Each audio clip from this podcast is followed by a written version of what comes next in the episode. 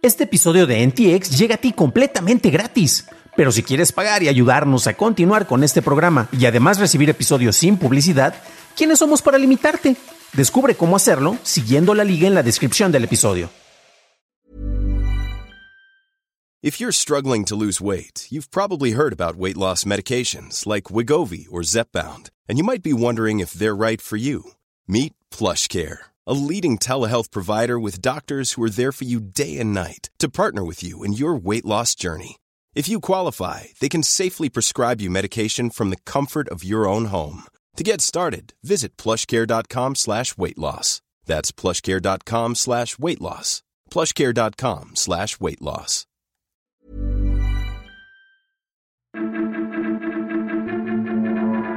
Getty demanda Stability AI, Apple anuncia nuevos equipos y Microsoft planea meter IAS hasta en la sopa. Estas son las noticias de Tecnología Express con la información más importante para el 17 de enero de 2023.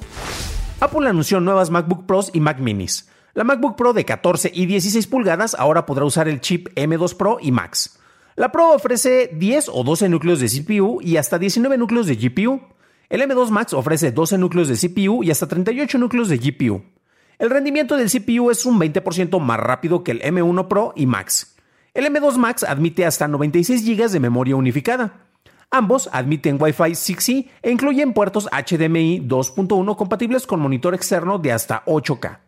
La versión de 14 pulgadas costará desde 1.999 dólares, mientras que el costo de la de 16 pulgadas parte desde los 2.499 dólares. Por su parte, la Mac Mini ahora usará un procesador M2 y M2 Pro. La M2 Mini cuenta con dos puertos Thunderbolt 4 con soporte para dos monitores. El M2 Pro tendrá cuatro puertos con soporte para tres monitores, incluyendo uno en 8K. El M2 Mini básico tendrá un costo de 599 dólares, mientras que el M2 Pro costará 1.299 dólares. Todos los equipos nuevos empezarán a enviar a partir del 24 de enero. En un evento del World Economic Forum, el CEO de Microsoft, Satya Nadella, dijo que su compañía planea incorporar herramientas basadas en inteligencia artificial, como el ChatGTP, en todos sus productos, además de ofrecerlos a plataformas de negocios que utilicen los servicios de Azure. Nadella además dijo que Microsoft planea comercializar pronto herramientas ya disponibles de OpenAI. El startup israelí AI21 Labs lanzó una nueva herramienta de escritura asistida llamada Word Spices, diseñada para cambiar el estilo o reforzar los puntos de un texto ya escrito en lugar de generar textos a partir de una instrucción como lo hace el ChatGPT. Además de esto, WordTune Spices ofrece estadísticas de fuentes tomadas de Internet para fortalecer los argumentos, además de proporcionar citas con ligas a las fuentes originales. El reconocido cantautor Nick Cave comentó en su blog personal sobre los resultados que muestra ChatGPT al pedirle componer una canción con el estilo del artista. Entre varias cosas, expresó que la herramienta tiene capacidades para crear desde discursos hasta sermones, pero nunca una canción auténtica, y que, aunque con el tiempo podría hacerlo, siempre será una réplica, nada original. El autor además comentó sobre las razones y emociones que plasma un autor en su obra, cosa que, aunque puede imitar, no podría replicar. Al final, el autor dice que la canción generada es una burla grotesca de lo que es ser humano. Pasamos a la noticia más importante del día, y es que Getty Images anunció que inició procesos legales ante el Tribunal Superior de Justicia de Londres en contra de Stability AI, los creadores del generador de texto e imagen Stable Diffusion, por violación de derechos de autor. Getty dice que el uso de la propiedad intelectual de Stability AI no está cubierto por los lineamientos de uso justo de los Estados Unidos. A diferencia de otras herramientas de imagen con inteligencia artificial, Stability AI utiliza un conjunto de datos de código abierto, por lo que cualquier persona puede ver qué imágenes se utilizan en sus bases de datos. Esas fueron las noticias y ahora pasamos al análisis. Pero antes de hacerlo, ya sabes qué hacer. Por favor, déjanos una calificación de 5 estrellitas en Spotify o en Apple Podcast o un like en YouTube que no te cuesta nada. Y por cierto, hablando de YouTube, gracias a nuestros nuevos suscriptores como Jonathan Durán, José Miguel Raya, Marco López, Carlos Torres, Enrique Falcón y a José Luis Martínez Martínez, quien lo solicitó amablemente en nuestro episodio de ayer. Finalmente ha llegado el momento que muchos hemos estado esperando, y es que la entrada de los representantes de la ley van a llegar ahora sí a poner y a definir los parámetros sobre lo que se puede o no se puede usar dentro de estas herramientas que son supuestas inteligencias artificiales y han sido entrenadas usando el trabajo que alguien más ha hecho. Los resultados que son generados por este tipo de herramientas computacionales han sido muy cuestionados y es interesante ver las distintas perspectivas radicalmente distintas. Si entras a un foro de, de, fanáticos literalmente de estas herramientas, vas a encontrarte con fanáticos que están defendiendo y dicen que eso es el futuro, ¿no? Por otro lado, bueno, se presumen muestras de lo que es capaz de ser una persona con distintas instrucciones, en donde pueden solicitar imitar un estilo de un artista o de fotógrafos, sin considerar si estos estilos pueden ser utilizados por alguien más. Gary Images le envió a un aviso a Stability AI. Estos avisos son básicamente un anuncio de, ¿sabes qué? Te demando la siguiente semana, ¿no? Y estos que, son los creadores de la herramienta de Stable Diffusion, la cual yo también usé durante bastante tiempo, eh, incluso para hacer portadas de, episodios de este programa.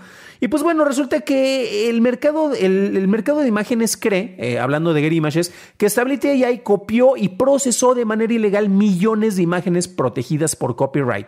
Esto se puede cotejar, como mencionábamos, de, ya que eh, como usa código abierto para algunas de sus herramientas, concretamente para ver de dónde se jalan las bases de datos que alimentan y con las cuales están entrenando los modelos de Stable Diffusion, pues ¿qué creen? Ahí se encontraron, hubo un, un analista independiente, hizo una revisión y encontró que no únicamente había una gran cantidad de imágenes de Getty Image que fueron utilizadas sin su consentimiento, hicieron un scrapping de Internet básicamente de búsquedas de Google, por decirlo de alguna manera, y dijeron, ah, claro, las puedo utilizar aunque no tenga que revisar los permisos, no solamente de ellos, sino también de otros sitios y bancos de imágenes, probablemente Shutter, aunque ellos también ya tienen un, tipo de acuerdo distinto, en este caso con, con Stability AI, ¿no?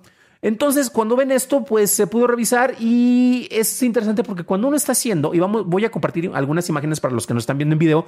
Si nos están escuchando en audio, pues eches una vuelta al video, o si no, en las ligas de la descripción tienen desde luego la información y la conexión para que puedan ver de lo que estoy hablando.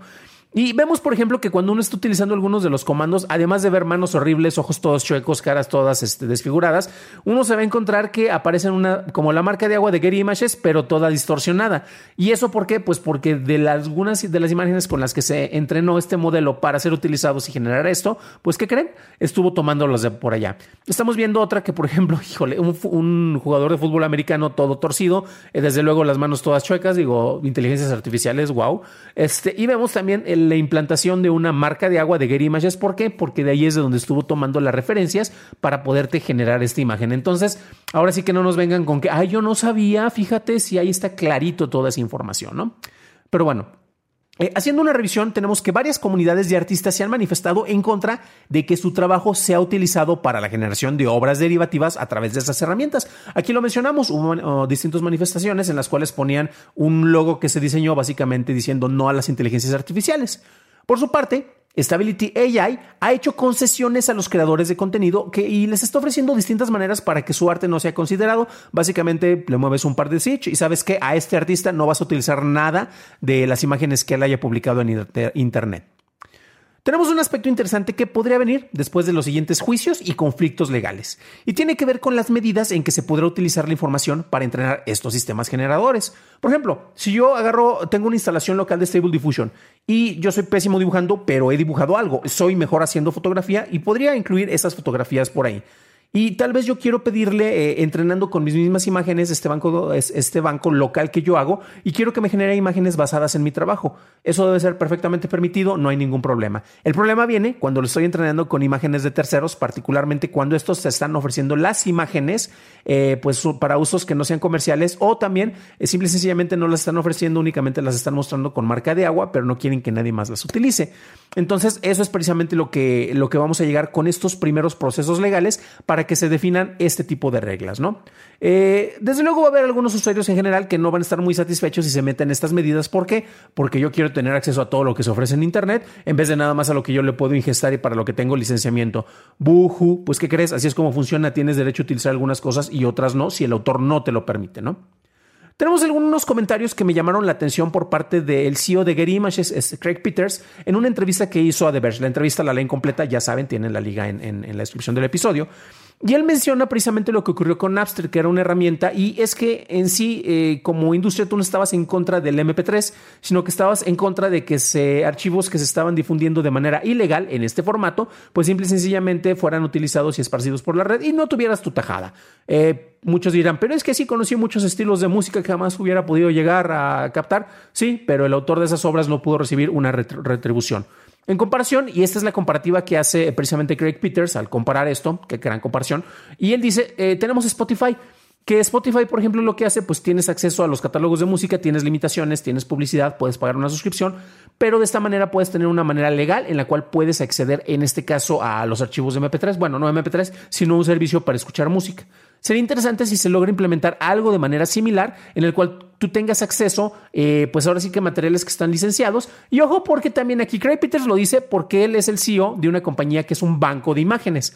Ojo también, porque estos bancos de imágenes de donde generan más ingresos es por notas periodísticas, eh, por estas fotos que se utilizan. No generan tantos ingresos por los artes, eh, artes eh, que, se publican en particular, que no están relacionados con los aspectos de, pues, de, la información que es más relevante para este momento. Entonces, pues también lo menciona porque dice, pues yo tal vez podría este, meter por ahí mi cuchara, podemos hacer un acuerdo y yo te garantizo que si tú tienes tu obra registrada conmigo, se puedan generar obras derivativas dentro del banco de imágenes que nosotros tenemos en Getty de manera legal y pagas pues eh, lo que, lo que tengas que pagar como una especie de comisión. Que desde luego esto no les va a gustar a la mayoría de los usuarios improvisados de Internet. Ya hay servicios y empresas que efectivamente podrían pagarlo para utilizarlo, pero también esto serviría de entrada por un filtro para que todos los emocionados con las supuestas inteligencias artificiales pues dejen de tratar de generar una imagen que o son un astronauta o son un vaquero y todas las fotos son iguales con estos famosos generadores de inteligencia artificial. Para una revisión más a detalle en inglés, visita dailytechnewshow.com en donde encontrarás notas y ligas de interés. Y si quieres saber sobre cómo OpenAI logró un acuerdo, pero en este caso con Shutterstock, revisa nuestro episodio 235 para encontrar todos los detalles más importantes. Eso es todo por hoy, gracias por tu atención, nos estaremos escuchando en el siguiente programa. Deseo que tengas un magnífico martes.